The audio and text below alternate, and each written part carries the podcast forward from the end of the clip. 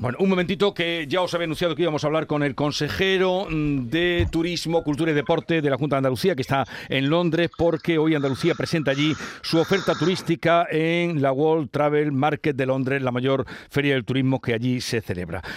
Arturo Bernal, consejero de Turismo, Cultura y Deporte, buenos días. Buenos días, señor Vicorra, ¿qué tal? Gracias por atendernos. Eh, ¿Cuáles son las principales apuestas de Andalucía en la presentación, las que va a hacer en esta edición de la Feria de Londres? Bueno, el turismo es la industria de la confianza, de la seguridad y desde hace ya algunos años también la de la sostenibilidad. Nuestra apuesta es recuperar y generar confianza en los intermediarios británicos en los que mueven eh, a todos los viajeros y a visitantes hacia nuestra, hacia nuestra comunidad para que vuelvan a confiar en el destino después de estos dos años de dura pandemia, en el que ya en el año 22 hemos tenido cifras de recuperación, pero que realmente tenemos que seguir trabajando en esta idea, sostenibilidad, inclusión eh, y sobre todo, bueno, captar esos nuevos, eh, esos nuevos consumidores, esos nuevos turistas que nos visitan por cosas muy diferentes a las que nos visitaban hace apenas cinco o seis años, ¿no?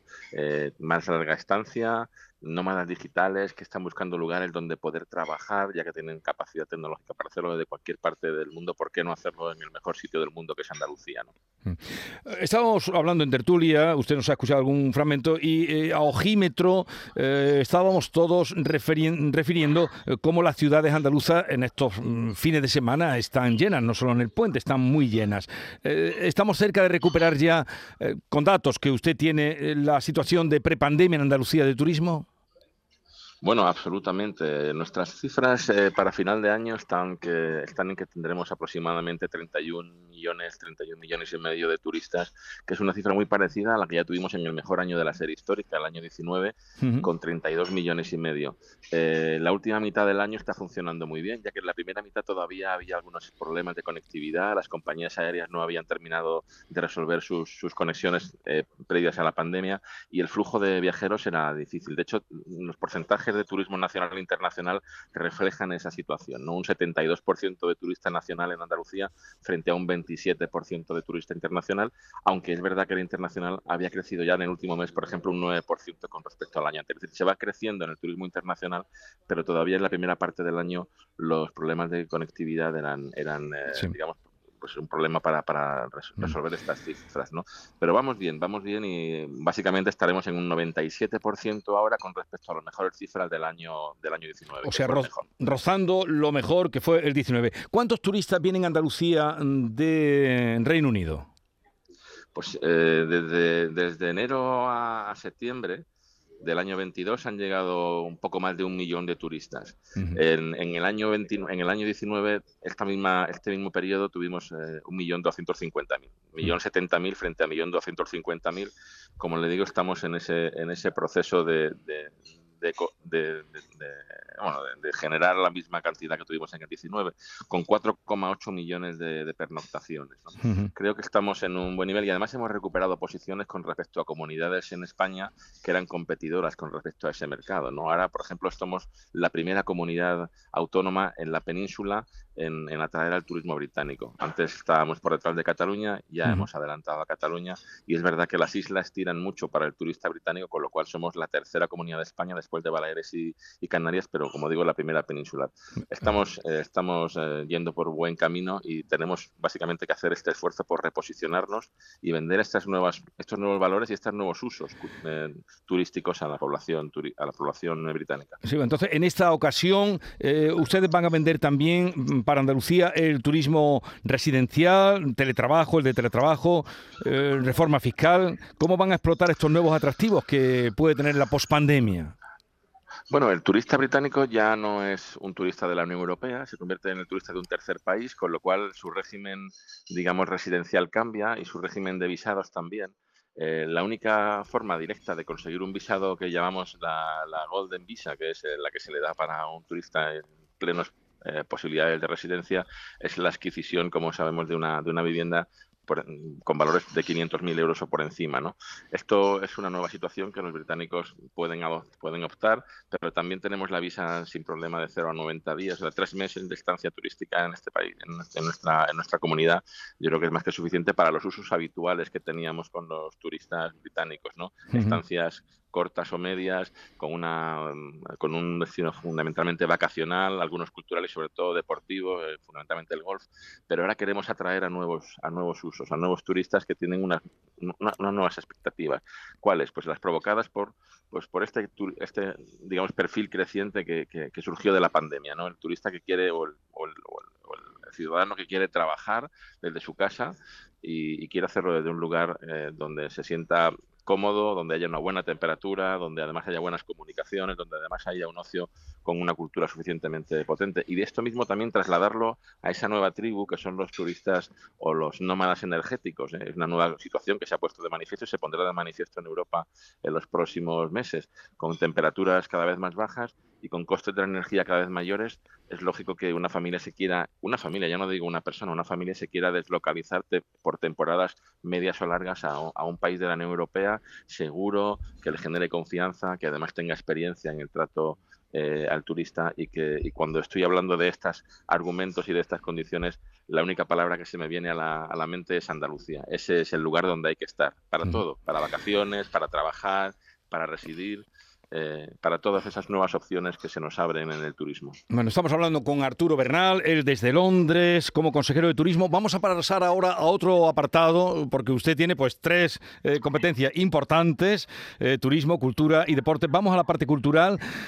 ¿Piensa usted, consejero, que en algunas obras o en algunos museos, visto lo que ocurría este sábado en Madrid con el cuadro La Sala de Goya, habría que poner o aumentar la seguridad en los museos? Sí, bueno, estamos trabajando internamente en la consejería. Nuestro primer paso fue en ese sentido simplemente extremar o, insistir en las medidas de seguridad que ya son suficientemente eh, efectivas para, o deberían ser suficientemente efectivas para pues, para evitar cualquier tipo de actuación como esta, ¿no? Como las estas últimas tres que se han producido y han sido tan notables. Eh, esa fue nuestra primera nuestra primera actuación, pero ciertamente tenemos que reforzar en algunos en algunos temas de seguridad eh, sobre todo las pinacotecas más importantes que tenemos. ¿no? Y en ese, en ese proceso estamos y en los próximos días pues queremos tener un, documento interno como guía de trabajo pues para, para actuar con estos museos que gestionamos desde la Junta de Andalucía. Bueno, otro asunto, consejero, ¿quién va a ser el director o directora del Centro Andaluz de las Letras después de la salida de Eva Díaz Pérez?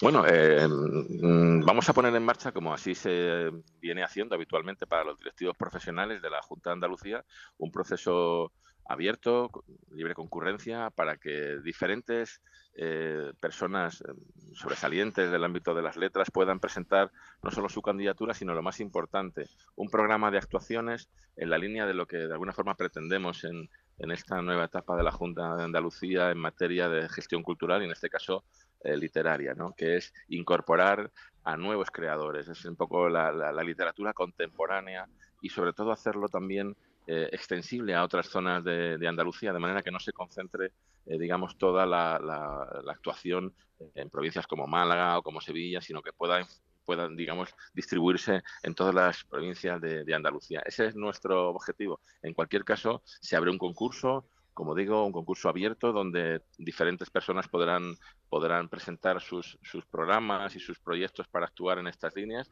y estamos muy confiados y bueno, muy seguros de que tendremos un candidato a la altura y en base a esa línea que le acabo de comentar.